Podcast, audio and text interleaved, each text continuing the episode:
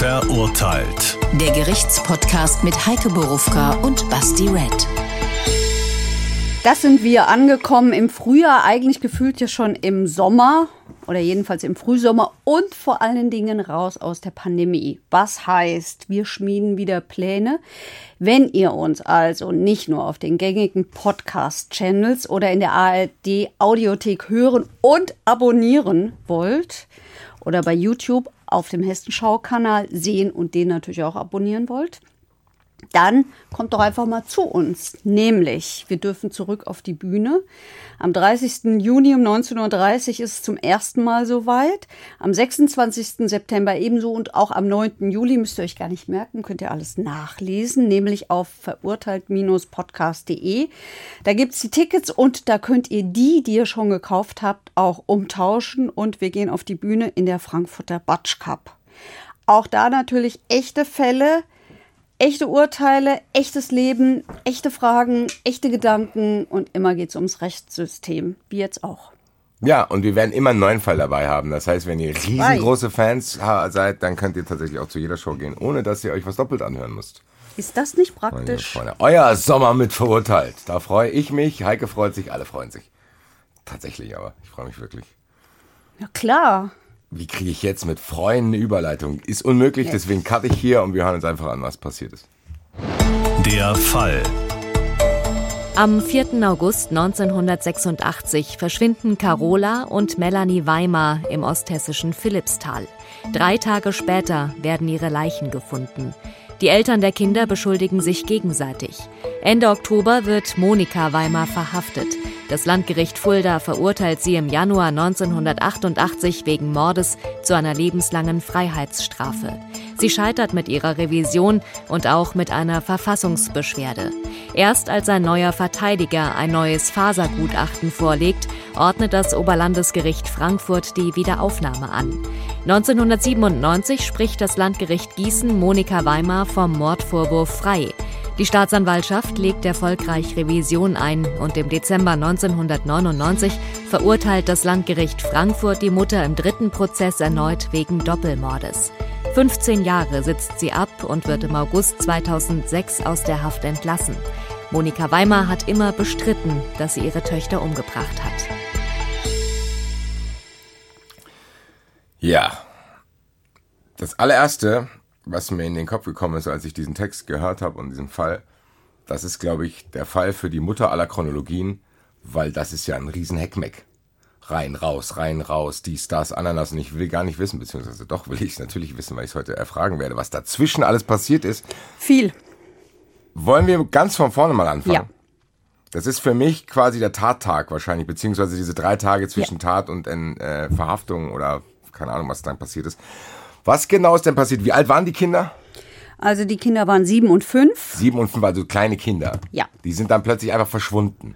Ja, es war der 3.8.1986 und die Kinder sind oder eigentlich muss man sagen, es war der 4.8.86, weil das war der Tag, an dem die Tante dieser Kinder, also die Schwester von Monika Weimar, zur Polizei gegangen ist und die Kinder als vermisst gemeldet hat. Das ist so, muss man es eigentlich, glaube ich, richtigerweise erzählen. Da muss ich leider erst direkt nachfragen, warum die Tante und nicht die Eltern? Ja, gute Frage. Ich kann darauf keine Antwort geben weil äh, das einer dieser unglaublich vielen Fragen sind, die nicht geklärt sind und die am Ende, ja, sorry. Zwei Minuten, weiß ich schon, dass ich heute nicht alle Fragen beantworten bekomme. Nein. Sehr gut. nein, nein, nein, nein. Das ist ja auch das Problem dieses Falles gewesen. Und das ist auch das Problem für Monika Weimar gewesen, dass diese Fragen natürlich am Ende alle gegen sie gesprochen haben. Also Unter anderem auch diese, dass sie das nicht gemeldet hat, sondern ihre Schwester. Ja, dass sie das nicht gemeldet hat und vor allen Dingen, vor allen Dingen, dass sie nach ihren Kindern nicht gesucht hat. Man muss sich vorstellen, die hat das gemeldet, 4.8.86, 5.8.86, ziehen da los, vielleicht müssen wir es auch noch mal dazu sagen, das Ganze spielt ja in Nordhessen, in einem relativ kleinen Ort, man kennt sich da, ähm, in einem Ortsteil von Philippsthal und ähm, das ist im ehemaligen Zonenrandgebiet, äh, noch zu DDR-Zeiten. Da hat sich niemand hin verlaufen. Da wollte man ja nicht hingehen. Ja. Ähm, Das heißt, das ist sehr abgeschottet. Wir sind hier nicht in irgendeiner Großstadt, wir sind hier auch nicht in einem, ja, wir sind schon in einem Dorf mit sozialer Kontrolle, aber das spielt äh, alles schon eine große Rolle. Also da ist nichts los in diesem Ort gewesen. Das ist ein bisschen trist und trüb sinnig, fand ich immer, so wie ich das gehört habe, aber vielleicht bin ich zu sehr Großstädterin. Ja, aber das erklärt ja nicht, warum die Mutter sich keine Gedanken macht, wo ihre Nee. fünf- und siebenjährigen Kinder Ja, sind. und vor allen Dingen, da ziehen also alle los. Bundesgrenzschutz, was heute Bundespolizei ist, Soldaten der US-Armee, die da in der Nähe, nämlich in Bad Hersfeld, stationiert war, die Polizei, der ganze Ort, der Vater, alle suchen drei Tage lang diese Kinder, nur die Mutter nicht. Wurde sie das zumindest mal gefragt, warum nicht? Also ich kann mich, ich habe ja nur einen der drei Prozesse gesehen, nämlich den letzten. Die zwei ersten, da war ich nicht. Da bin auch ich dann noch zu jung für. Ähm, nee, ich kann mich eigentlich. Weil das wäre für mich als Ermittler die erste Red Flag. ja, ja, also die Ermittler haben sie die natürlich gefragt. Die, Die Ermittler haben die ge gegrillt, haben die die Stund um Stund. Das ist ja nur einer von vielen Okay. Auffälligkeiten, will ich mal sagen. Lass uns das nochmal jetzt So, grob jetzt sind wir- zusammenziehen. Wir haben, die Kinder sind weg, die werden vermisst gemeldet. Dann ist ja noch ein weiterer Tag und dann werden die auch ziemlich flott gefunden. Ja, am der Zwischenzeit. 7.8., nämlich drei Tage später, werden die gefunden, weil ein Busfahrer mit einer Reisegruppe unterwegs ist, am Parkplatz Pause macht. Der Busfahrer irgendwie am, äh, an irgend so einem von diesen Passagier sitzend da am Fenster rummacht, rausguckt und da sieht er was Rotes und dann guckt er nach und findet die Leiche von Melanie Weimar. Wo genau? Also in einem Wald oder? Ja, an einem Waldweg. Und weiß man, was den, also erstmal nur eine oder beide? Eine. Dann sucht die Poli dann kommt die Polizei, die sucht weiter und findet vier Kilometer entfernt die Leiche des nächsten Mädchens. Vier Kilometer entfernt. Mhm. Okay, und weiß man, was den, ist den beiden das gleiche passiert oder? I- Jein. Also, die zunächst einmal stellen die fest, keine Kampfspuren, keine Schmutzspuren an der Kleidung. Also Mädchen haben nicht irgendwelche Verletzungen, Ja, die ja. da, die darauf hinweisen, dass sie sich gewehrt haben.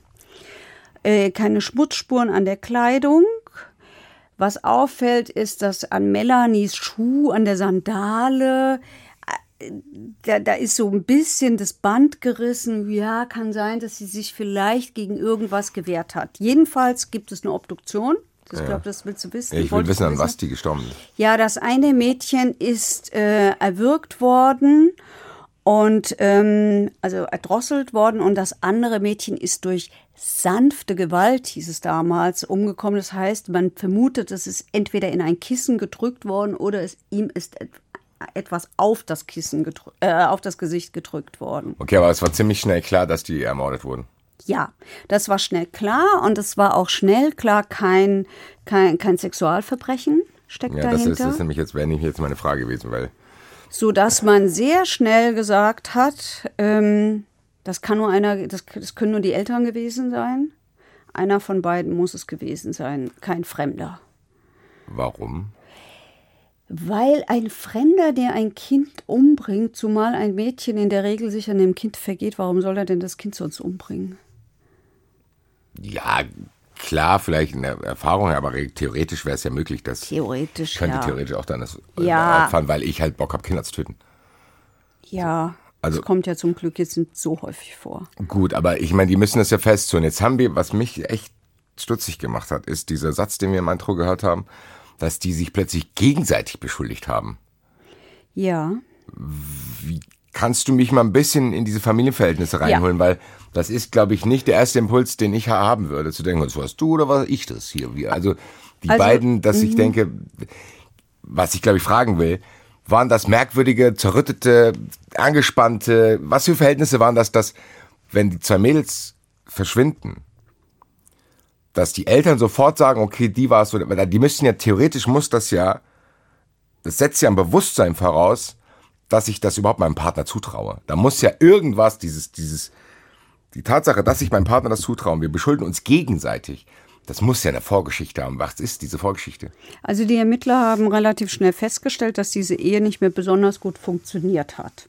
Und dass Monika Weimar einen Geliebten hatte, nämlich einen US-Soldaten. Und dass Monika Weimar äh, auch abends häufig unterwegs war. Mit ihrer Schwester waren die da in so einer so zu einer Musikkneipe, nannte sich das Tanztreff. Ja. Und äh, wo relativ viele US-Soldaten waren und da hat sie eben einen Mann kennengelernt, hat sich in den verliebt. Und ähm, nach allem, was ich so gehört habe, wie gesagt, im dritten Prozess, der aber auch sehr ausführlich nochmal geführt worden ist, würde ich immer sagen, die hat in einer sehr lieblosen Beziehung gelebt. Die stand unter Druck, diese Frau, Weil? weil sie einmal unter diesem extrem lieblosen Mann gelitten hat, der sich für äh, was hat, ich glaube, der hat Tennis gespielt und gekegelt und für viel mehr hat er sich nicht interessiert, ansonsten ist er arbeiten gegangen, aber sie hatte offensichtlich schon das Bedürfnis nach einem bisschen Leben. Ja, aber das Damit- ist ja jetzt kein Druck. Der Druck entstand dadurch, dass sie diesen Geliebten dann hatte und dass äh, das Dorf das wusste und dass da auf sie, und das kann ich mir sehr gut vorstellen, in so einem kleinen Ort natürlich Druck ausgeübt worden ist. Das war eine Mutter von zwei noch relativ kleinen Kindern und das macht man nicht. So, und dann hat die diesen lieblosen, äh, hölzernen Ehemann, so, jetzt wird's aber schon ganz schwierig. Also, weil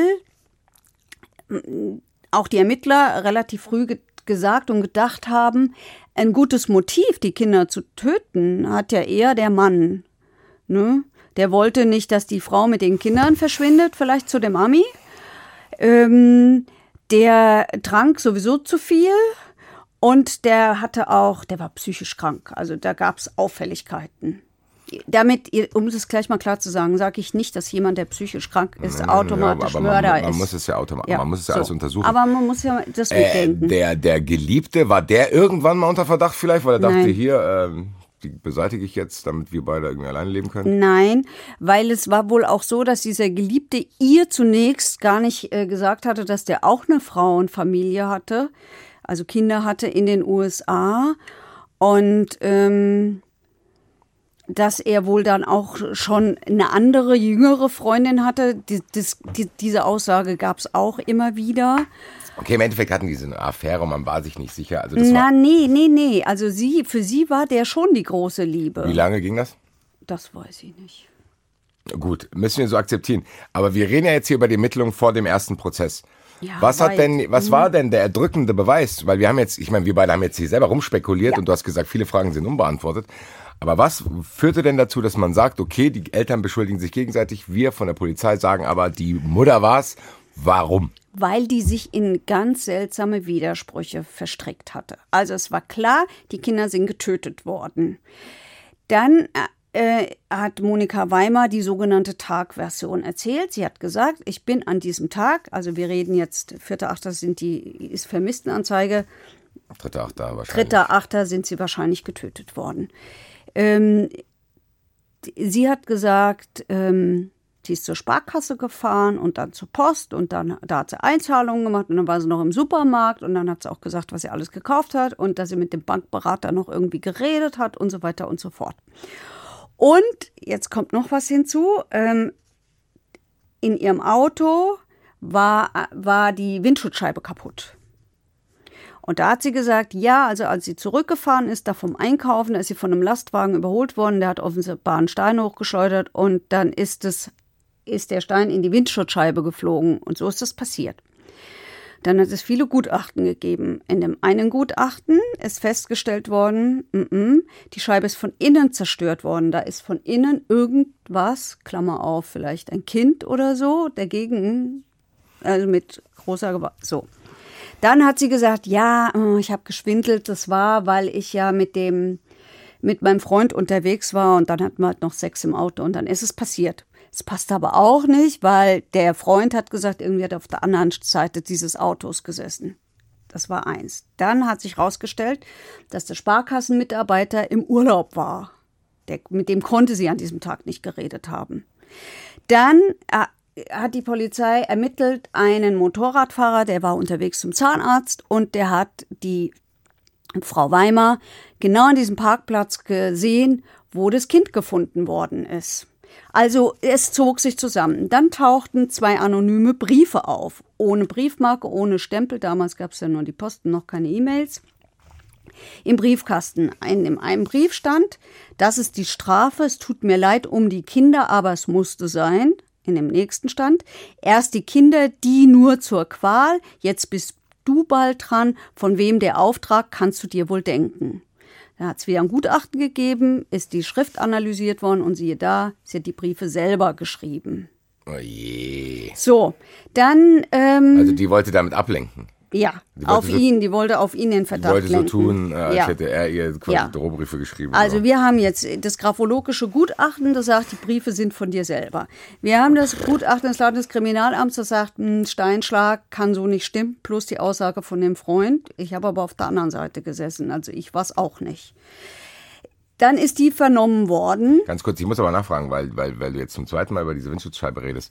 Man hat aber doch an den Kindern nichts gefunden, was darauf hinweist, dass irgendwie ein Schlag oder sowas Ja, war. vielleicht ist sie ja selber dagegen gedonnert im Kampf mit den Kindern oder ich weiß es doch nicht. Okay, gut, aber Nein. für mich ist es jetzt nicht so zu sagen, okay, da ist ein, äh, weiß ich nicht, eine stumpfe Verletzung Das am ist Kopf. richtig, plus das hätte man so sehen Unglaublicher müssen. Zusammenhang ist da nicht. Nee, aber äh, warum lügt man dann? Also Vielleicht, weil man äh, Angst hat? komisch. Natürlich. Ja, ja, ja. Im Endeffekt hat sie eine 50-50-Chance. Wenn ich jetzt wüsste, okay, die Polizei geht entweder du oder du, ich, man kann ja auch schon von ausgehen, dass es auch sein kann, dass man denkt, okay, scheiße, die wollen jetzt jemanden finden, vielleicht Ja. nehmen die mich, weil ich weiß Ja. nicht.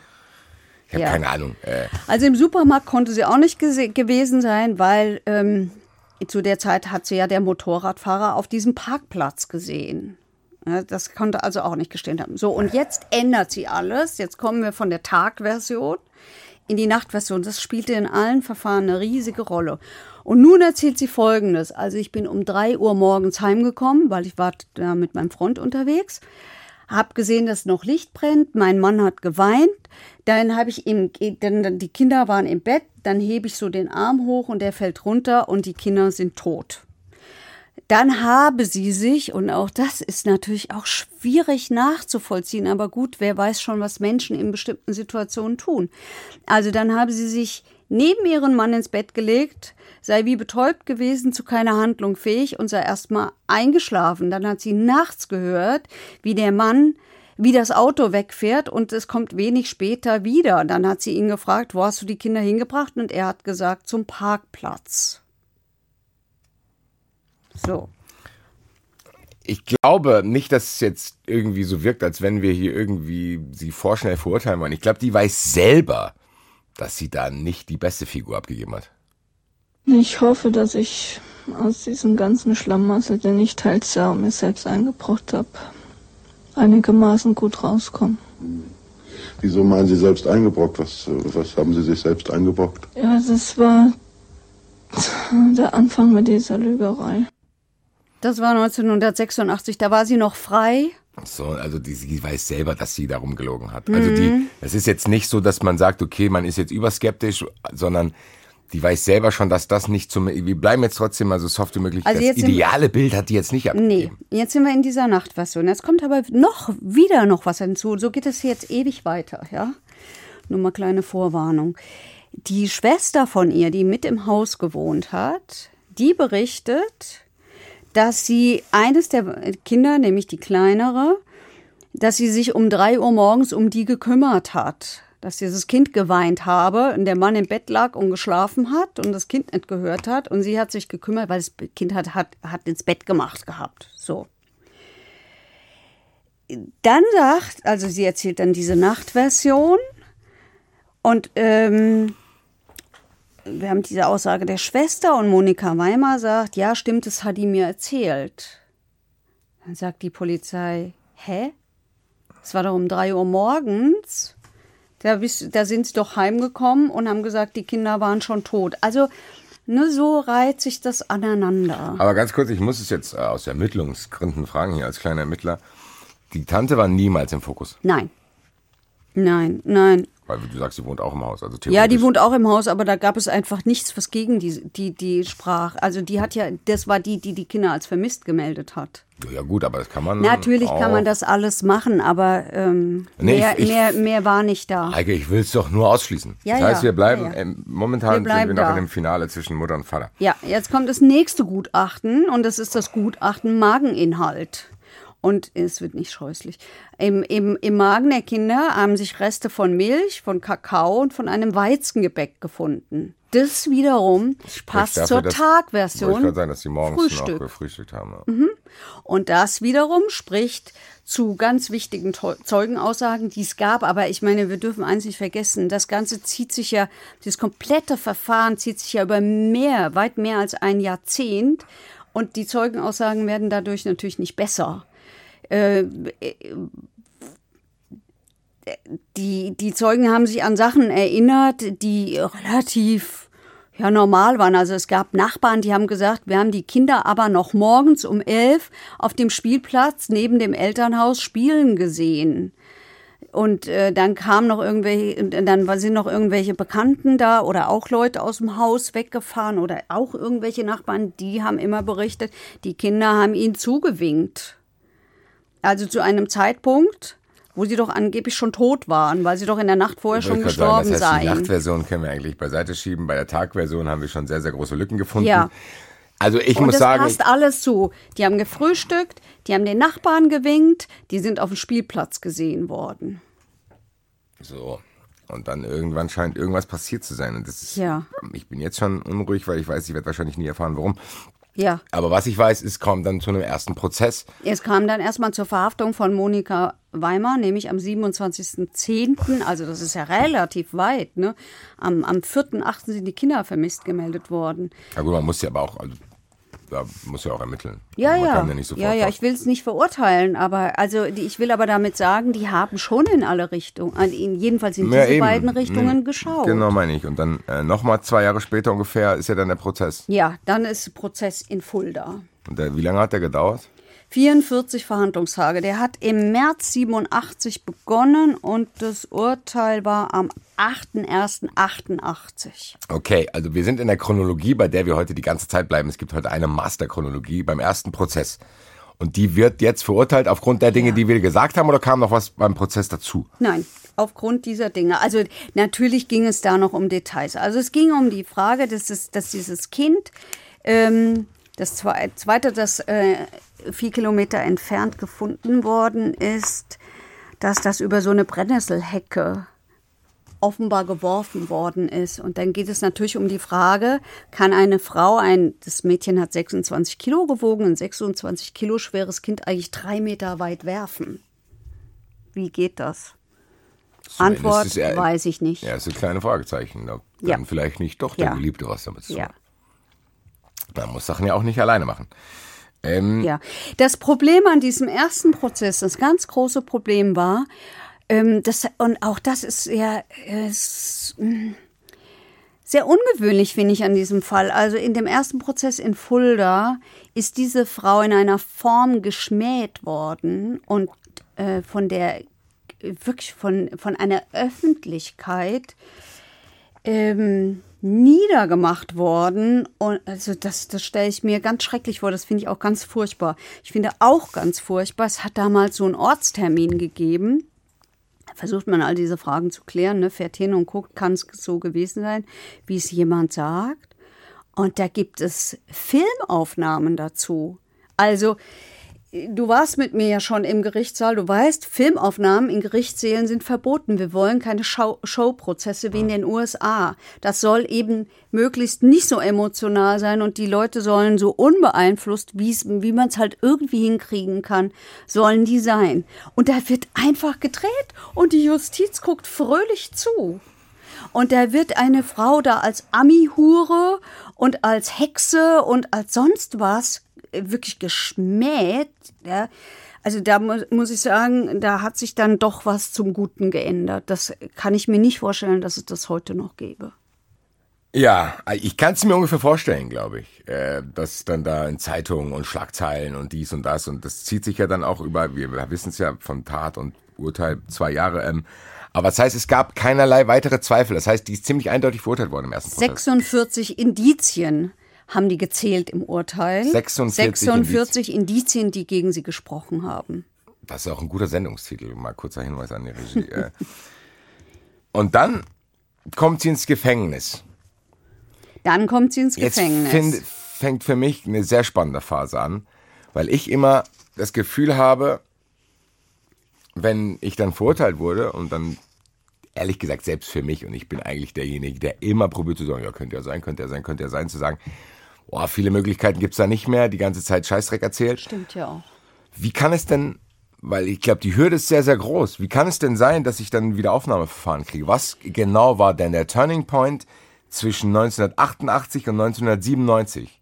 Also was sie gemacht hat, ist, sie hat die Verteidigung gewechselt. Sie hat sich gewandt an einen Verteidiger aus Hamburg. Ganz kurze Frage, aber wann hat sie die gewechselt? Also das heißt, sie ist verurteilt worden, hat sie dann nochmal probiert, nochmal Revision einzulegen? Ja. Und dann ist es auch abge... Damit ist sie gescheitert. So, und dann bist du bist ja, ja, dann nicht irgendwann... nochmal, also einmal. Jetzt, wir sind ja erst im ersten Urteil. Genau, aber du, du bist ja dann irgendwann bist du im Gefängnis. Ja. So, und Sie dann ist- das Urteil ja auch, steht ja dann. Das war, ist rechtskräftig Sonst würdest du ja nicht geworden. jahrelang im Gefängnis sitzen. Nein, Dann muss ja aber richtig. irgendwann der Tag kommen, wo ich sage, stopp, stopp, stopp, stopp, stopp, stopp, stopp, ich will das hier nochmal. Ich glaube, dieser Tag ist nicht gekommen, weil äh, sie das die ganze Zeit gesagt hat. Sie sagt ja die ganze Zeit, ich war das nicht, ich war das nicht, ich war das nicht, ich war das nicht. Ich habe mich zwar blöd verhalten, ich habe zwar gelogen, das ist doof gewesen von mir, aber ich habe meine Kinder nicht umgebracht.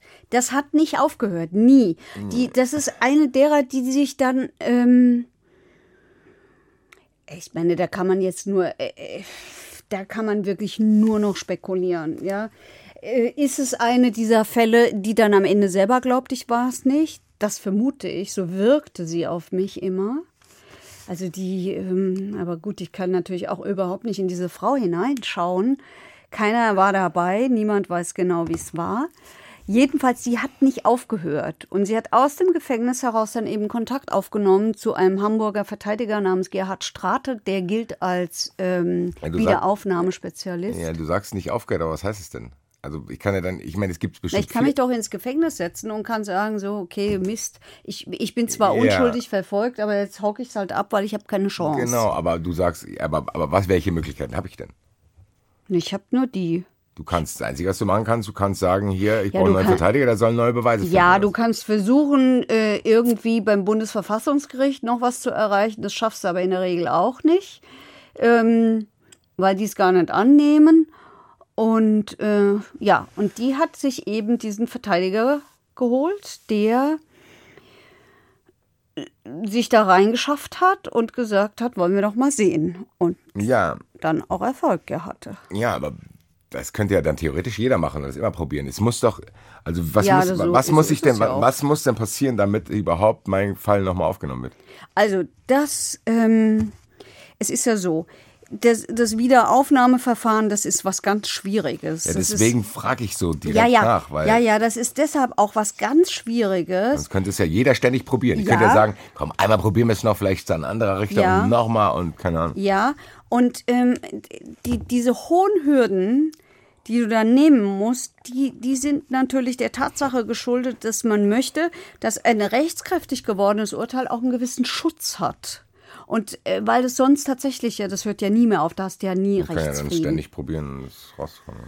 Aber ich finde, wenn wir das so richtig ganz genau wissen wollen, wir doch mal einen Juristen fragen, einen echten, oder? Können wir tatsächlich machen und es tut mir leid, ich habe vergessen, für Lossi Bossi ein Ghostbusters ähnliches Jingle zu finden. Ich bleibe weiter auf der Suche, aber wir können Lossi Bossi anrufen, würde ich sagen.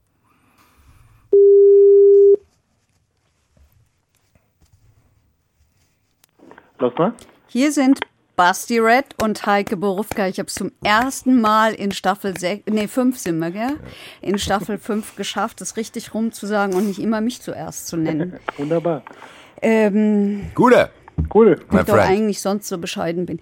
Hier, wir sind bei dem Thema Wiederaufnahmeverfahren und ich habe jetzt schon mal so äh, klug dahergeredet, dass ein rechtskräftig gewordenes Urteil äh, äh, den Schutz genießt, dass man nicht, dass man nicht ständig herkommen kann und äh, über den Haufen werfen kann.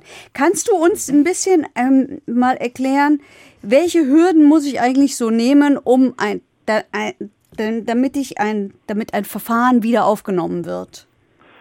Ja, also da kann ich die Grundzüge erklären Ja. ähm, dessen. Also die, die, die, ähm, das Wiederaufnahmegesuch, so nennt man das, ist ein ähm, rechtskräftig abgeschlossenes Urteil und der Verurteilte möchte, dass das Verfahren wieder aufgenommen wird, ist dann ein Gesuch, Wiederaufnahmegesuch. Ja. Und ähm, das führt dazu, dass man diese verhängte Strafe nochmal ähm, überprüft, ja, und zwar diese Rechtskraft durchbricht in der End Endkonsequenz. Ja. Und die Voraussetzungen sind tatsächlich sehr hoch, ganz hohe Hürden. Ähm, zusammenfassend kann man, glaube ich, sagen, wenn sich im Nachhinein ähm, neue Tatsachen ergeben, die eine, eine Unschuld oder eine andere Beurteilung des Tatbeitrags des Verurteilten ähm, als Folge haben. Zum Beispiel ähm, er wurde verurteilt wegen einer, wegen einer Urkunde und oder also das Beweismittel, das ihn überführt hat, war eine Urkunde, die ihn zum Täter gemacht hat und diese Urkunde zum Beispiel war verfälscht oder war unecht. Ja, das stellt sich im Nachhinein erst raus, dass dieses Beweismittel einfach ähm, unecht oder verfälscht war. Das ist zum Beispiel ein, eines der Beispiele. Ja. Oder es gibt halt äh, neue Beweismittel, die vorher noch nicht bekannt waren. Ja, zum Beispiel ein Zeuge, der jetzt sagt im Nachhinein, ich habe es genau gesehen oder ich habe, ich weiß, wer es war und ich benenne mich oder er sagt selber, ich war's.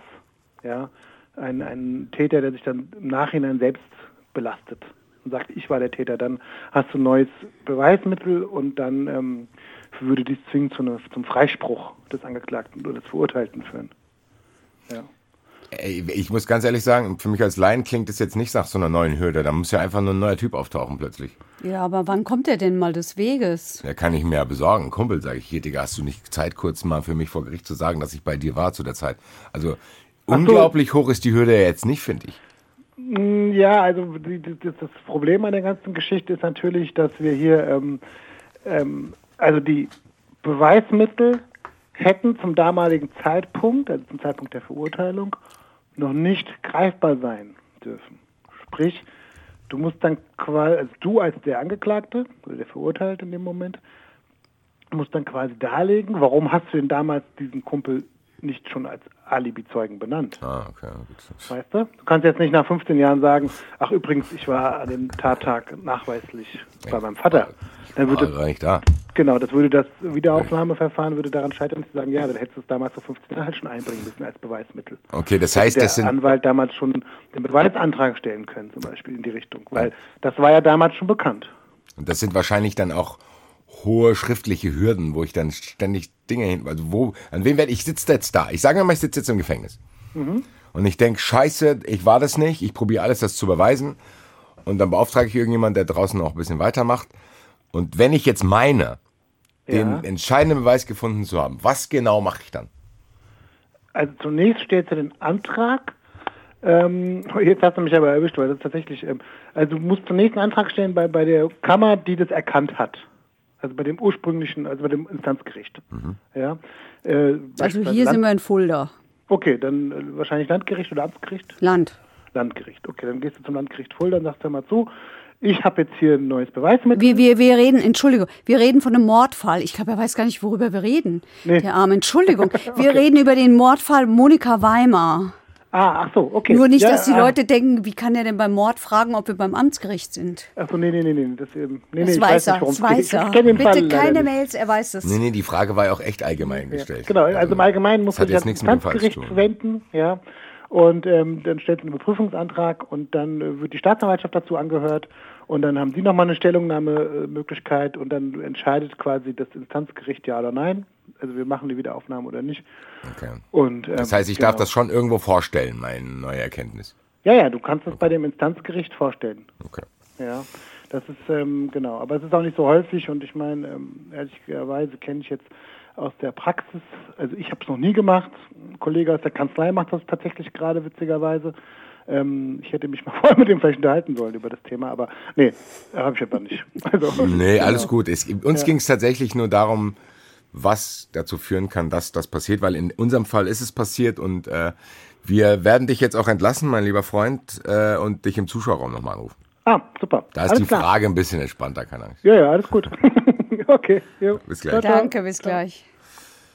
So. Ja, und er hat es auch wunderbar eingeleitet. Man braucht neue Tatsachen und, oder neue Zeugen. Und jetzt und weißt du bestimmt, da, wir kennen uns jetzt schon lange. Du weißt genau, da, was ich jetzt frage, oder? Und siehe da. Was frage ich jetzt? Er fragt jetzt, ja, gab es denn neue Tatsachen und neue Zeugen? Ja. Und wer, was war das denn? Also er fragt Heike. das natürlich Heike nicht so langweilig. Nee, ich frage zu langweilig. Ähm, ja, gab's. Also dieser Verteidiger hat ein Fasergutachten vom BKA herbeigezaubert, nein, nicht gezaubert, aber herbeigeholt.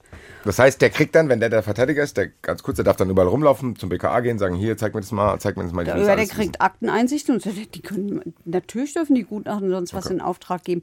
Jetzt, ähm, oh, immer diese Fragen. Ja, es muss ja neu sein, dieses Gutachten, sonst sonst wäre es ja damals schon da gewesen. Also ja, es, es gab ein neues Fasergutachten vom Bundeskriminalamt.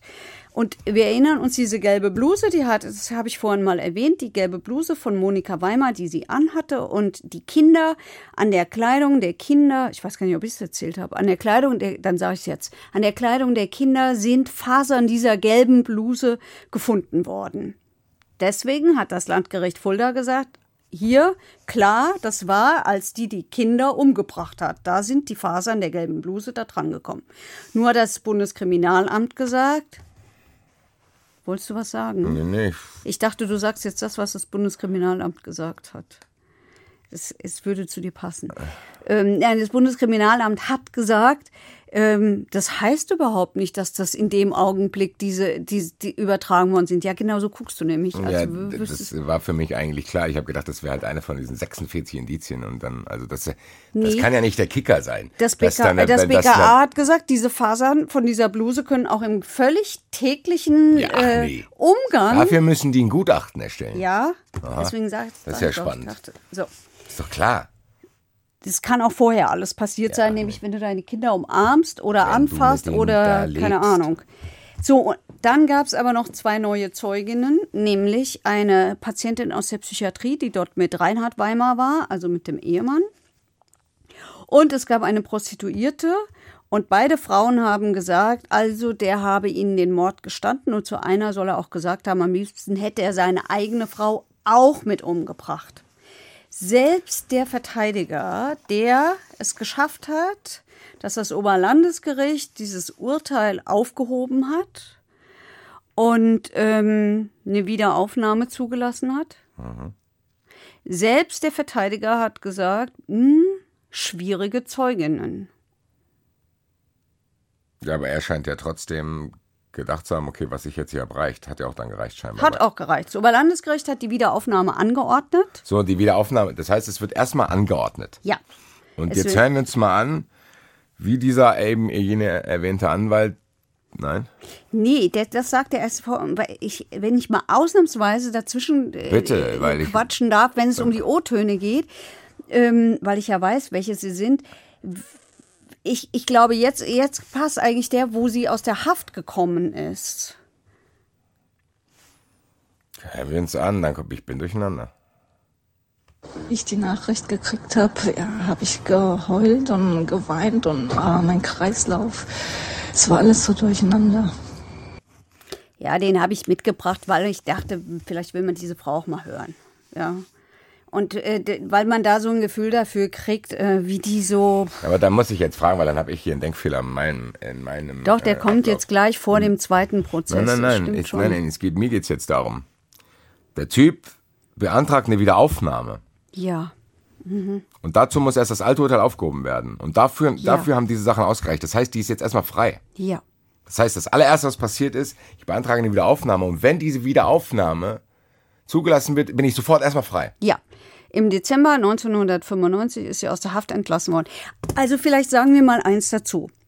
Die Haft, also jetzt gilt das erste Urteil nicht mehr. Jetzt ist sie nicht mehr rechtskräftig verurteilt. Okay, das ist, heißt aber nicht so. So. von wegen, okay, wir schauen neu, sondern nee. Doch. Ja, aber das, da muss ich dich freilassen erstmal. Ich kann jetzt nicht sagen, das ist auch eine, du musst jetzt leider hier warten und kommst direkt aus dem Gefängnis in Also Prozess. jetzt gilt ja auch für diese Frau wieder die Unschuldsvermutung. Jetzt geht alles wieder von vorne los. Und man muss, der Staat muss ihr jetzt wieder nachweisen, dass sie schuldig ist. Also kann man sie nicht in der Strafhaft mehr lassen. Du kannst sie ja nicht mehr in der Haft lassen und eine Strafe absitzen lassen, die jetzt erstmal aufgehoben Ah, worden nee, ist. aber eigentlich ist es doch trotzdem eine Art Untersuchungshaft. Ja, also äh, tatsächlich ist es, ähm, ich finde auch ein bisschen verwunderlich, dass man sie aus der Haft entlassen hat und nicht in die Untersuchungshaft genommen hat, sondern dass man es aufgehoben hat oder zumindest hat man sie verschont. Das weiß ich jetzt nicht genau. Eins von beiden ist der Fall. Aber vielleicht muss man da wirklich dazu sagen, weil das wird, ähm, wir nehmen das immer so anders wahr. Wir denken immer, äh, äh, warum ist der nicht in Untersuchungshaft?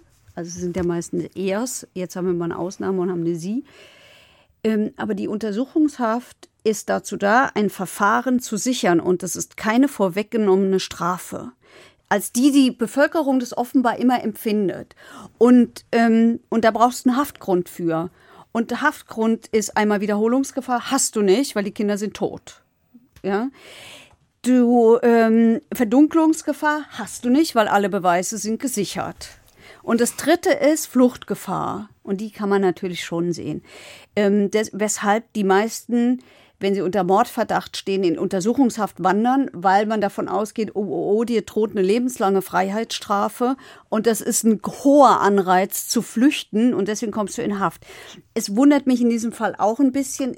Ich gebe zu, ich bin nicht auf die, bei der Vorbereitung gar nicht auf die Idee gekommen, mir die Frage zu stellen. Gerade eben stelle ich sie mir. Ich kann mir, man kann aber so viel sagen. Du kannst das ja auch absichern. Also du nimmst den, du nimmst den entweder die Papiere weg oder machst Meldeauflagen. Ich widerspreche mir jetzt auf der Stelle, weil sie ist als allererstes nach London gegangen, weil sie nämlich hier sich den Menschen nicht aussetzen wollte. Ich muss es offen lassen und gegebenenfalls in der nächsten Folge nachtragen, weil ich habe mir diese Frage bei der Vorbereitung nicht gestellt und eben fällt sie mir auf. Gut, wir akzeptieren es jetzt einfach mal, dass sie draußen ist und es steht ein neuer Prozess bevor. Mit den neuen Erkenntnissen, die ihr neuer Verteidiger gesammelt hat. Darf ich jetzt den O-Ton spielen? Ja. Weil vor diesem Prozess äußert sich dieser Anwalt folgendermaßen. Wir verhandeln hier jetzt vor einer Strafkammer, von der wir durchaus ausgehen, dass sie bereit ist, ein Urteil zu finden, das der Wahrheit entspricht deren Richter aber zum Teil immerhin auch im letzten Jahr noch erklärt haben, dass gegen Frau Böttcher eine erdrückende Beweislage bestehe. Vor diesem Hintergrund hat Frau Böttcher von ihrem guten Recht, und ich möchte nochmal betonen, gutem Recht, sich nicht zur Sache einzulassen, als Beschuldigte auch Gebrauch gemacht. Ob das eine endgültige Entscheidung ist, mag dahinstehen. Das wird möglicherweise sich im Verlauf des Prozesses noch ändern. Kurze Erklärung der sagt Frau Böttcher, weil sie nach der Scheidung ihren, ähm, ihren Namen wieder an, ihren Mädchennamen wieder angenommen hat. Aber wir haben sie jetzt immer Monika Weimar genannt, weil sie ähm, unter diesem Namen, weil dieser Fall unter diesem Namen bekannt geworden ist. Okay, er sagt es jetzt schon. Äh, die Taktik scheint jetzt zu sein, bei dem neuen Prozess einfach gar nichts zu sagen. Ja. Zeigt ihr erstmal mir, äh, bevor ich mich hier wieder in Widersprüche ja. verwickel, sagt ihr erstmal, warum ich das getan ja. haben soll. Ja. Und scheinbar hat der Staat das ja nicht geschafft. Weil die ist freigesprochen worden. Ja, die ist freigesprochen worden. Aber das war ein sehr interessanter Freispruch. Das war nämlich ganz offensichtlich ein Freispruch, wo das passiert ist, worüber wir schon so oft geredet haben, nämlich. Ähm, Kann ich nur kurz, ich habe vergessen, was zu fragen. Warum ist die denn jetzt freigesprochen worden? Doch nicht, weil das Mangel BKA. An Beweisen. So, das heißt, weil sie hatten nicht mehr ihre widersprüchlichen Aussagen, weil sie nichts gesagt hat. Dann dieses Fasergutachten wurde quasi äh, entkräftet, plus zwei neue Zeugen. Das heißt, die konnten ihr es nicht mehr als zu 100 nachweisen. Nö, das würde ich sagen, das stimmt so nicht. Ich, ich, ich sag mal den einleitenden, ich zitiere mal den einleitenden Satz aus dem Urteil. Die Kammer ist nicht mit der für eine Verurteilung erforderlichen Sicherheit zu der Überzeugung gelangt, dass Frau Böttcher, also Frau Weimar, mhm. die Täterin ist. Dazu gehört nicht nur die objektive Sicherheit, und jetzt kommt's, sondern auch die subjektive, persönliche Gewissheit jedes einzelnen Richters. Also da ist offensichtlich Folgendes passiert. Da haben ganz offensichtlich die Schöffen die Berufsrichter überstimmt. Und dann mussten die freisprechen. Ähm, äh, ich wollte es gerade sagen, das, das liest sich für mich schon fast passiv-aggressiv. So ist es auch. Die haben die freigesprochen aus Mangel an Beweisen. Und noch was kommt, sie haben ihr keine Entschädigung für erlittene Haft zugesprochen. Das kann man natürlich damit begründen, dass man sagt, der ist selber dran schuld, wenn du dich da so in Widersprüche verwickelst, ja. Also das kann man nicht alles dem Staat anlasten, kann man vielleicht sagen. Aber ähm, ich finde, dieses subjektive, persönliche Gewissheit eines jeden einzelnen Richters sagt alles. Und diejenigen, und ich kenne welche persönlich, die diesen Prozess verfolgt haben, berichten, dass die Schöffen sich sichtlich gefreut haben, als sie dann freigesprochen worden ist. Das berichten alle, die in diesem Prozess waren. Interessanterweise, weil äh, in Fulda hatten wir ja noch das Gegenteil. In Fulda hatten wir eine, hatten wir eine komplette Gesellschaft, ein, also ich würde ja wirklich sagen, ein Mob, der da aufgetaucht ist, ja, der unbedingt wollte, dass diese Frau gehängt wird. Und die Stimmung hatte sich komplett verändert. In Gießen hat es ganz offensichtlich auch nicht nur unter den Richtern mehr Anhänger von ihr gegeben. Krass, aber das heißt, die Richter, die, die können dann auch nichts machen. Nein, nein, ich habe es mir auch jetzt extra noch mal rausgesucht. Du weißt doch, ich kann doch so schlecht äh, rechnen und ich habe mich da schon mal vertan, weil ich das mit dem mit der blöden Zweidrittelmehrheit nicht hingekriegt habe. Also wir haben eine Kammer, eine große Kammer, da sitzen drei Berufsrichter, zwei Schöffen und die müssen mit einer Zweidrittelmehrheit abstimmen. Das heißt, bei fünf müssten vier dafür sein, sonst geht's nicht. Und das passt ja. Zwei sind nicht dafür, und das wären die Schöffen. Und dann, und dann können die, können die Berufsrichter nicht mehr. Das ist quasi wie eine Sperrminorität. Ja. Da sagen Ja. die zwar, nee, also Ja. ich bin nicht zu 100% überzeugt. Zu Lasten brauchst du die absolute Mehrheit. Zugunsten hätten jetzt zwei gereicht. Guck an. Das heißt, es ist trotzdem eigentlich, Ja, hab's mir extra nochmal rausgesucht, ja. Mhm. es ist eigentlich angeklagter freundlich. Ja, damit Zu will denken, man. es muss äh, schon damit, eindeutig sein. Du kannst Ja. jetzt nicht hier aus Subjekt, also zu So sagen, es. wenn dann plötzlich einer sitzt und, oh, ich glaube, du warst, das ist dann zu Ja. schnell, äh, Ja, damit will man wirklich verhindern, Das dass muss- die das- Leute zu Unrecht verurteilt werden. genau, meine ich. Also das ist, ehrlich gesagt, finde ich es gut. Das ist das, ich finde das genau Aber in richtig. dem Fall scheint es ja so zu sein, dass dann, dass hier die Meinungen echt krass nochmal auseinandergingen durch diesen äh, neuen Dings. Ja. Aber wir haben ja auch schon ganz am Anfang gehört, die Staatsanwaltschaft hat das dann auch wieder nicht auf Ja. sich beruhen lassen. So, und jetzt Das heißt ganz kurz, bevor wir das Mhm. machen, weil die Dame wird freigesprochen und äußert sich jetzt so. Ja, ich, ja, ich fühle mich gut. Also ich finde es sehr mutig von den Richtern und auch Schöffen, dass sie zu diesem Urteil gekommen sind. Die Frau, ich, wir fassen es nochmal ganz kurz zusammen, falls hier jemand den Überblick verloren hat. Es gibt eine Tat, dann wird sie verurteilt, dann kommt sie wieder frei und jetzt muss sie aber wieder vor Gericht. Das ist auch schon nervig, falls Ja. sie es wirklich nicht war. falls Die Staatsanwaltschaft hat. Revision eingelegt. Warum? Die- die- Weil die ja. müssen ja auch einen Grund haben. Na, weil die Staatsanwaltschaft davon überzeugt ist, dass es war. Ja, aber du musst, muss man nicht, wenn man Revision einlegt, auch irgendwie sagen, warum man das macht? Ja. Und was haben die gesagt? Naja, also weil sie, weil sie dieses Urteil für falsch hielten. Das kann man dann einfach so sagen. Da muss man nicht sagen, warum Das muss was man genau. schon, doch, doch, natürlich muss man das begründen. Also faktisch ist es so, du musst nach einem Urteil binnen einer Woche Revision einlegen.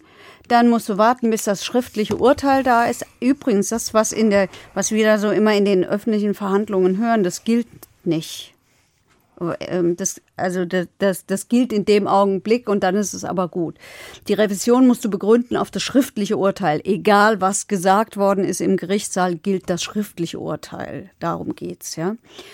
Und ähm, ja, und dann hast du, äh, wenn das schriftliche Urteil da ist, hast du vier Wochen Zeit, um die Revision zu begründen. Und dann geht das nach Karlsruhe an den Bundesgerichtshof jetzt, wenn es hier vom, vom Landgericht kommt. Was eine Herausforderung ist, wenn du ein NSU-Urteil von 300.000 Seiten hast. Dass du lesen musst und binnen vier Wochen sollst du das. Und du musst ja Rechtsfehler nachweisen. Da reicht ja nicht, dass du sagst, die war es nicht. Ja, das meine ich ja. Ja.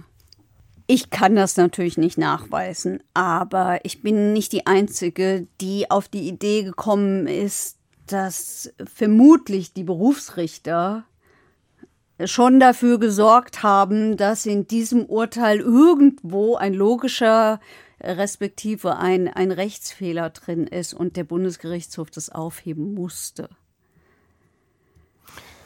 Also Du das vermutest ich mal- das, aber das mu- muss. weiß ich nicht. Hat man keinen Zugriff auf dieses Wissen, zu denken, warum das genau passiert ist. Also ich meine, Also, guck mal, das ist doch so, ist doch wie bei einer, das ist wie beim Terrorparagraphen. Ich muss doch den Richtern ins, in, in den Kopf gucken können, ja. Also ich weiß ja nicht, was die da so vorhatten. Natürlich kann ihnen das auch passiert sein, aber das halte ich doch für relativ unwahrscheinlich. aber das meinte ich vorhin mit meiner ursprünglichen Frage. Man muss schon einen Grund haben, warum man Revisionen einlegt. Ja. Und Das heißt, im Endeffekt glaubst du jetzt, dass die Richter der Staatsanwaltschaft hier einen kleinen Ball zugespielt haben, zu sagen, hier, das werdet Könnte ihr ich schon mir finden. schon vorstellen. Weil ansonsten ist es doch gar nicht hoffe ich, nicht so einfach, dass die Staatsanwaltschaft das nämlich auch immer wieder probieren kann. Nein. So. Das muss ja für die Nein. andere Seite auch gelten. Nein, sonst denken, würde- Ich muss jetzt was Krasses vorbringen, damit es wieder aufgenommen wird. Dann will ich aber auch, dass die Staatsanwaltschaft was Krasses vorbringt, damit das in die Revision geht. Also Nein, wie gesagt, es ist eine Vermutung, das werde ich, das, niemand wird es je irgendwie nachweisen können. Es, es liegt aber auf der Hand, ehrlich gesagt. Weil die davon ausgegangen sind, okay, äh, da- die, die, die Chefen haben sich hier getäuscht und blenden lassen von, weiß ich nicht, von irgendwas. Ja, ich glaube, Sie haben auch recht damit. Kann sein. Ich glaube, dass nicht nur du sagst, dass sie recht damit haben, sondern wie wird er jetzt wieder verurteilt? Ja. 1999. Ja, jetzt haben wir den nächsten Prozess. Das ist der dritte Prozess nur und der ist in Frankfurt. Und da warst du da. Und da war Und da ich kann da. ich dir jetzt endlich die Frage stellen, kannst du mich mal mit in diese, ja, wie soll ich sagen, nimm mich mal mit in diese Atmosphäre. Weil das muss ja aufgeladen sein von, die war das nicht, die ist doch freigesprochen worden, dann ist es irgendwie eine Frau, dann geht es um Kinder, dann geht es da um Fulda, wo sie also verfolgt wurde, dann gibt es die Gegenseite, bla bla blub. Und das alles trifft sich jetzt in diesem Revisionswirrwarr, Kram, BGH, Karlsruhe, dies, das, Ananas, in diesem einen Prozess nochmal alles. Hat Ja. man das gemerkt? Ich, ich fand ja. Jetzt habe ich, wie gesagt, ich habe nicht den persönlichen Vergleich. Das alles Fulda-Gießen kenne ich auch nur aus, ähm, aus Erzählungen und aus dem, was ich gesehen und gehört habe darüber. Aber es war schon so, dass in diesem Frankfurter Gerichtssaal, den größten, den dieses Landgericht hat und äh, überhaupt Hessen, glaube ich, hat. Ich meine, es ist sogar der größte Gerichtssaal in Hessen da sind schon diese beiden Lager wieder aufeinander getroffen. Was wir jetzt komplett außen vor gelassen haben, und ich erwähne es auch wirklich nur im Halbsatz, ist, dass es ja auch unter den Journalistinnen zwei Lager gab. Die eine Seite, die gesagt hat, die war's, und die andere Seite, äh, die gesagt hat, die war's nicht, und die haben sich dann auch noch bekriegt, nämlich auf so einer, mh, ehrlich gesagt, ich würde sagen, pseudofeministischen Ebene, weil es hatte damit nichts zu tun. Es ging nicht darum, eine Mutter macht das nicht oder oder hier soll hier soll eine Frau an den Pranger gestellt werden. Nee, also ich hatte diesen Eindruck überhaupt nicht. Ich bin auch davon überzeugt, dass sie es war. Und es tut mir leid.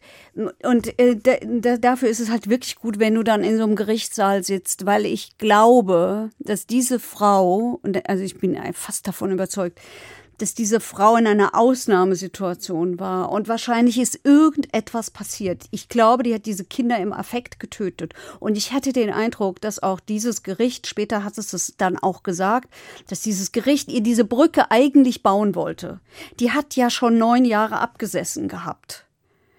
Und die wollten ihr eine Brücke bauen, dass sie da einfach frei rauskommt. Dann wäre es ein Totschlag geworden und kein Mord mehr. Und ähm, aber sie ist nicht mitgegangen. Dafür hätte sie halt erzählen müssen, was wirklich war. Das heißt, diese ganzen neuen Beweise haben dann jetzt wieder nicht gezählt. Die am Anfang scheinbar ausgereicht haben, das wieder aufzunehmen, haben aber jetzt nicht ausgereicht, um sie wieder freisprechen zu lassen. Ja, überhaupt nicht. Überhaupt Da nicht. muss man Also- sich aber ganz kurz fragen, warum es überhaupt zu dieser Wiederaufnahme kam, ehrlich gesagt.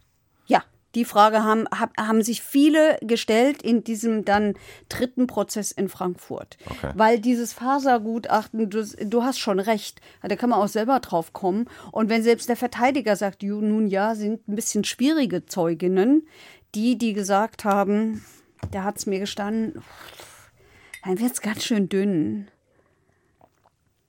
Ganze kurze Frage, ich habe völlig vergessen. Was hat der Mann die ganze Zeit eigentlich gemacht? Also der Mann ist ziemlich krank. Mittlerweile ist er tot. Und er hat in War der bei den Prozessen auch? Ja, ja, der hat als Zeuge immer ausgesagt. Und hat gegen er, sie? Ja, Also also, was gegen sie, ich fand, ich hatte gar nicht so das Gefühl, dass der die so, so, so dolle beschuldigt. Der selber, der hatte ja gar kein Alibi, der lag im Bett und hat geschlafen. Das hat keiner gesehen. Ja, aber auch tagsüber? Der hat nicht den ganzen Tag geschlafen. Es gibt ja eine Nacht- und eine Tagversion. Ja, der hatte irgendwie Urlaub. Der hatte irgendwie Urlaub. Keine Ahnung, wo der war an dem Tag. Aber ich hatte nicht so richtig, ich hatte eher das Gefühl, das ist ein gebrochener Mann. Das ist ein gebro oder vielleicht war er schon immer so krank, das kann ich nicht sagen, weil ich ihn ja vorher nicht kannte. Okay, aber der hat das schon auch nochmal jetzt bei dem letzten Prozess auch ausgesagt. Ja. Der ist halt immer kranker geworden. Und auch der Liebhaber ist übrigens dann krank gewesen. Der hat in dem zweiten Prozess noch ausgesagt, ich meine, in Frankfurt wäre er nicht mehr gewesen, aber im zweiten ist er, glaube ich, schon im Rollstuhl gebracht worden. Und ich meine, im Frankfurt, da war er schon nicht mehr fähig auszusagen. Also das ist alles wirklich auch dramatisch. Ja, und da habe ich eben das Gefühl gehabt, schade, ähm, wenn die geredet hätte, Wäre die 99 schon rausgekommen. da wäre die raus, da wäre es vorbei gewesen. Die wäre nie wieder in den Knast gegangen. Das, die wollten die nicht verurteilen. Und es ist ja auch einer dieser Fälle, das muss man ja mal sagen. Ja, wenn die ihre Kinder umgebracht hat, dann ist sie zu Recht dafür bestraft worden. Aber Kannst du dich noch erinnern an die erste Folge mit dem Bratpfannenfall? Da habe ich gesagt, Mörder ist nicht gleich Mörder. Und da, finde ich, sieht man das. Mörder ist nicht gleich Mörder. Man kann das nicht vergleichen. Das ist, sind so unterschiedliche Fälle und deswegen ist es so wichtig, dass die Justiz sich eben wirklich immer jeden einzelnen Fall anschaut. Mir fällt es sehr, sehr schwer, weil du musst überlegen, das ist wie ein bisschen wie stille Post. Das passiert, die Ermittler kriegen nicht alles mit, dann landet auch nicht alles vor Gericht. Mhm. Du, das landet nochmal bei dir und jetzt landet es bei mir. Ich kann mir fast gar kein Bild zeichnen, ehrlich gesagt. Ja. Außer von den Sachen, die bei mir gelandet sind, glaube ich auch, dass dies war. Ja. Und ich glaube, dass es so war, wie du es gesagt hast. Das wird an, an das ist, sorry Leute da draußen, wenn es jetzt auch Lage gibt. Das ist nur eine Vermutung. So, da, wie ich mich nach diesem Gespräch mit dir jetzt fühle, ist so, das wird genau dieses angespannte Dorfverhältnis gewesen sein. Dann hast du einen Mann, den du nicht magst, willst aber mit dem zusammenbleiben, weil man das halt so macht. Dann ist er ein aufregender Amerikaner, dann hast du mit dem irgendwie ein Verhältnis, bla bla. Und irgendwann kulminiert das, glaube ich, jahrelang, jeden Tag ein bisschen mehr, schläfst du vielleicht ein und irgendwann passiert irgendwas, wie du sagst. Und wir werden es nie erfahren, was. Und dann rastest du wahrscheinlich aus. Ja, vielleicht war es nur eine, vielleicht hat ein Kind, keine Ahnung, die Milchpackung umgeworfen oder, und die Milch ist Du bist Auto halt in so einer was weiß ich, psychischen, ja, sowas. wo es bei mir aber wieder aufhört ist, aus- wir landen schon wieder, wir landen hier immer wieder bei der Frage, wie lange kann ein Affekt dauern? Weil ein Kind, ja, du bist sauer, ah, bla. Zwei, Wenn die schreien, deine Nerven liegen Aber blank. ja, Also, na, ja, ja, ich weiß das es ist nicht. die, Wir haben keine Entschuldigung. Die Affektdiskussion haben wir immer und ich meine, dass Ja. wenn du ein Kind umbringst, dann zumindest, ich weiß nicht, ob man im Affekt zwei, keine Ahnung. Das Naja, dann beseitigst ich du werde das, ich verspreche euch das, ich werde das, das bei einer der Live-Shows Herrn Drescher fragen, ob ich im Affekt zwei Leute töten kann oder ob nicht mitten nach dem ersten Mord. Zumindest wenn es auf diese Weise passiert. Klar, mit einer Knarre, pam, pam, pam, pam, pam, safe. Aber das hier dauert. Das dauert, würgen, würgen, Ja, und würgen, du machst kissen, das mit kissen, deinen kissen. Händen oder so, ne? Und das du siehst, du hast das Ergebnis von dem anderen, dass du da nicht vielleicht aus dem Affekt aufwachst. Keine Ahnung. Ja, das stimmt. Ist Spekulation. Das heißt, sie ist 2006 jetzt erst wieder freigekommen, weil sie sich nicht darauf eingelassen hat und bis heute behauptet, sie weiß nicht. Was macht die heute? Also sie lebt in Hessen und sie lebt in einem wohl kleineren Ort und sie hat, sie es war ja gelernte Krankenpflegehelferin, übrigens auch was, was gegen sie sprach, was die Gerichte ihr gesagt haben. Du bist, ja, du bist sowas wie eine Krankenschwester und da ist ein lebloses Kind und du machst die Hand hoch und lässt die Hand wieder fallen und dann versuchst du nicht dem zu helfen, weil vielleicht ist es ja noch gar nicht tot. Also ne, zur Nachtversion auch schwierig. Also sie hat im Gefängnis, ähm, sie, hat sich, sie hat im Gefängnis so eine Ausbildung zur Buchhalterin gemacht. Und ja, jetzt lebt sie halt. Ehrlich gesagt, was bei mir der Kicker ist, warum ich glaube, dass sie es war, weil die hätte ja einfach irgendwann mal dann die Wahrheit sagen können. Sie ist nochmal gefragt worden. Sie ist die- nach meine, der Knastentlassung nochmal gefragt worden. Sie hat gesagt, sie war es nicht. Ja gut, dann ist egal. Ich meinte, äh, im, im, im, im, im, in dem Laufe der Prozess, ja, das sind ja Jahre. Du hast diese Jahre, wo du im Gefängnis sitzt, zwischen Wiederaufnahme, bla. Und du hast die ganze Zeit gelogen und dadurch bist du auch in diese brenzlige Situation gekommen. Irgendwann hättest du, wenn du es nicht gewesen bist, hättest du ja einfach die Wahrheit sagen müssen, wo dir, weil wenn du es nicht gewesen bist, dann gibt es eine Version da draußen, die genau das beweist, dass du es nicht gewesen bist, weil du besoffen nach Hause gekommen bist, dann hast du Stress mit deinem Mann gehabt, dann hat dein Freund sich abgeholt, dann seid ihr weggefahren, bla bla bla, dann bist du wiedergekommen und dann waren die Kinder tot. So, irgendwann, das hat sie ja nie getan. Nein, und das Problem war eben auch, dass sie, das haben ihr die Gerichte auch immer vorgeworfen, dass sie ihre Aussagen immer angepasst hat. Also die haben Das wieder was ich ja. Das- rausgefunden, ich meine- dann hat sie wieder nachgelegt, dann hat sie wieder geändert. Das So, das ist meine ich so. schwierig. Das ist so only dieses you only just ach keine Ahnung, egal. Hast du noch irgendwas was durch meine Fragerei nicht rausgekommen ist, weil ich habe tatsächlich hier alles durchgestrichen. Nein, ich glaube. Ach, ich habe halt lauter 46. Ich hätte 46 Indizien. Nein, ich habe sie nicht alle. Aber zum Beispiel eins war auch, ich sehe es gerade hier auf meinem Zettel. Das ist safe der Sendungstitel, lass ich auch nicht mehr mit mir fahren. Nein, Spaß, egal. Äh, ihr werdet, ihr wisst, ihr wisst, Ihr wisst, dann, ob ich mich durchgesetzt Ja, habe oder genau. nicht. Ähm, die hatten halt auch noch Haarspangen im Haar. Wenn du Kinder nachts aus dem Bett holst, haben die keine Haarspangen mehr im Haar. ja, ja, ja. Es gibt ja die Nachtversion und die Tagversion. Deswegen. Ja. Also die Nachtversion haben wir, also die Nachtversion habe ich für mich schon ganz früh hier Okay, weggeschoben. gut. Dann habe ich nichts mehr. Und dann machen wir das, was wir Lossi Bossi schon angekündigt haben und rufen ihn jetzt im Zuschauerraum. an. Sehr, sehr holprig. Aber äh, wir haben auf jeden Fall eine sehr, sehr interessante Frage äh, zu dieser Freiheitsdrangnummer, die uns hier immer wieder begleitet, dass man aus dem Gefängnis ausbrechen darf, weil man halt klar nachvollziehbar den Drang hat, frei zu sein. Von Boris Mönnig. Mache ich, ich mache nie mehr den Fehler, die Frage schon vorzulesen, bevor er nicht dabei ist. Ja, lass mal, hallo. Heike Borowka und Basti Red, verurteilt Zuschauerraum. Wie angekündigt sind wir da. Hallo, hi. Mein lieber Freund. Äh, wir haben eine Frage vom Boris M. Mhm. Weiß nicht, ob man hier volle Namen sagen sollte. Keine Ahnung. Wie das, ich weiß es nicht. Ich höre euren Podcast sehr gerne, bla bla blub. Und dann hat er eine der älteren Folgen gehört und da ging es darum, dass ich ja theoretisch darf, ich darf ja theoretisch aus dem Gefängnis ausbrechen, weil ich diesen Freiheitsdrang haben darf. Ja, also dürfen ist jetzt die Frage. Also das ist nicht strafbar, aus dem Gefängnis auszubrechen. Genau, ich meine, alles, was ich dann auf dem Weg, während ich das mache, mache, ist vielleicht strafbar, aber nicht die Sache an sich. Dass ich raus will, kann man mir nicht übel nehmen. Nee, genau. Jetzt fragt er sich, äh, das hat er verstanden, aber er sagt dann, aber wie sieht es dann eigentlich aus, wenn ein Häftling zu spät oder gar nicht mehr aus dem Hafturlaub zurückkommt? Weil das ist ja eigentlich das Gleiche, oder nicht? Mhm. Das hat ja auch keine Strafbarkeit zur Folge. Also Okay. das hat ja nur ähm, zur Folge, das ist ja eine Frage der Strafvollstreckung. Sprich, der Häftling, der Verurteilte, der bekommt ähm, Hafterleichterungen, wenn er sich bewährt hat in der Haft, dann bekommt er irgendwann Hafturlaub, dann bekommt er einen kleinen Freigang, dann darf er mal zwei Stunden raus und so weiter und so fort.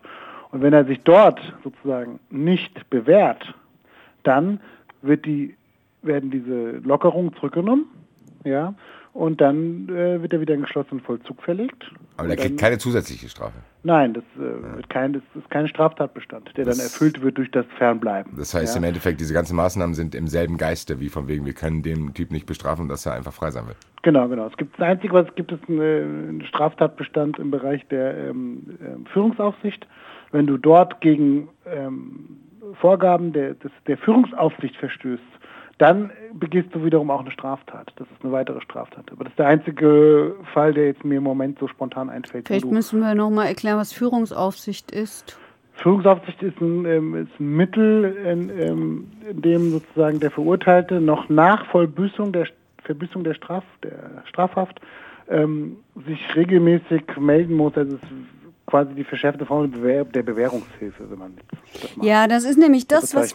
Mhm, das ist nämlich das, was wir so oft vergessen zu erzählen in unserer täglichen Berichterstattung. Und die, wenn die Leute sich mal so aufregen, öh, gibt nur Bewährungsstrafen. Manchmal ist es besser, äh, eine Bewährungsstrafe zu bekommen, weil jemand besser beobachtet wird. Genau, genau. Klingt Ja. ein bisschen weniger, aber du hast Ja. auch mehr Zeit, weil du ja die Bewährungszeit festlegen kannst und sagen kannst, ich Ja. glaube, fünf Jahre ist das Maximum, oder? Bei der Führungsaufsicht? Ja, ja, und also ja. Genau, bei der genau. Bewährungszeit. Also, Ja. dass du Bei dem sagen, so, ja, ja, dass du sagen kannst, fünf Jahre lang wird der äh, beobachtet, beziehungsweise darf der sich nichts zu Schulden kommen lassen, sonst Ja, ja, wird nee, widerrufen. tatsächlich auch sehr engmaschig. Ne? Also es gibt Bewährungsauflagen, die sind sehr, sehr eng, engmaschig und auch tatsächlich äh, mit, mit Drogenscreens versehen, mit regelmäßigen Melden ähm, beim Bewährungshelfer. Du musst dann Urinproben abgeben und so weiter und so fort. Also es ist jetzt nicht so, dass du da jetzt nach, äh, nach der Haftentlassung oder bei einer Bewährungsstrafe jetzt da einfach so rumlaufen kannst und machen kannst, was du willst. Ja, äh, das sind schon tatsächlich Anforderungen, die da gestellt werden. Ja. Alright, mein lieber Freund. Genau. Also nochmal kurz zur Wiederaufnahme, wenn ich noch was dazu sagen darf. Ja, Na bitte. klar.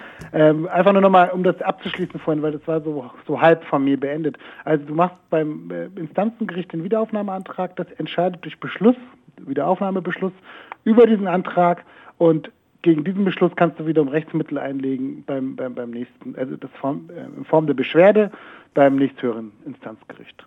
Das wollte ich noch mal abschließen. Das ist der Weg der Wiederaufnahme. Hervorragend. Ich hatte das mit der Beschwerde noch nicht. Ähm, das war quasi erzählt. der aktuellste Zuschauerraum, den wir jemals hatten. Aber hallo. Alles klar, mein Lieber. Ja? Okay, also. Sonnigen Nachmittag. Jo, gut, wunderbar. Ciao, Danke, ciao. gell? Ciao. Tschüss. So, ich mache jetzt nochmal das, was du vorhin gemacht hast. Ich sage euch nochmal, liebe Freunde, Watch Cup, Sommergarten. Alle Leute, die schon Tickets haben, ihr könnt euch mit diesen alten Tickets, die irgendwann 80, 100.000 Mal Corona verschoben wurden, könnt ihr euch Tickets aussuchen für einer der folgenden drei Termine. 30.06., 9.07., 26.09. Ich wiederhole das nochmal, weil manche sitzen vielleicht tatsächlich immer noch mit Bleistift und Papier zu Hause. 30.06., 9.07., 26.09. Jeweils um 19.30 Uhr im Batsch Cup im Sommergarten. Und der Ah ja, Sommergarten richtig. heißt, dass es draußen ist. Das heißt, schmeißt eure Empörung wieder weg, dass wir irgendwo drin sind. Also wir sind draußen, die aktuellen Regeln werden alle eingehalten, die Konzepte liegen schon seit anderthalb Jahren in der Schublade. Also wir würden nichts machen, was nicht safe ist, meine lieben Friends da draußen. Und viele von uns sind ja schon geimpft. Dazu schweige ich. Ich nicht. Bis in zwei Wochen oder dort. Ihr könnt uns auch noch schreiben, verurteilt Nee, und dort. Was? Wir haben Und vergessen, dort. Wir haben vergessen zu sagen, dass Leute sich auch noch melden können, nicht nur live. Ihr könnt euch auch weiterhin digital bei uns melden. Verurteilt at hr.de, wenn ihr Fragen habt. Bei Twitter Hashtag verurteilt, Instagram, Privatnachrichten, dies, das. Stellt Fragen, korrigiert uns, macht dies, schreibt uns, ob ihr zur Live-Show kommt, ob das ihr euch freut oder nicht oder keine Ahnung. Macht's jedenfalls gut. So machen wir's. Dabei, dabei. Ciao. Verurteilt. Der Gerichtspodcast mit Heike Borufka und Basti Red. Eine Produktion des Hessischen Rundfunks.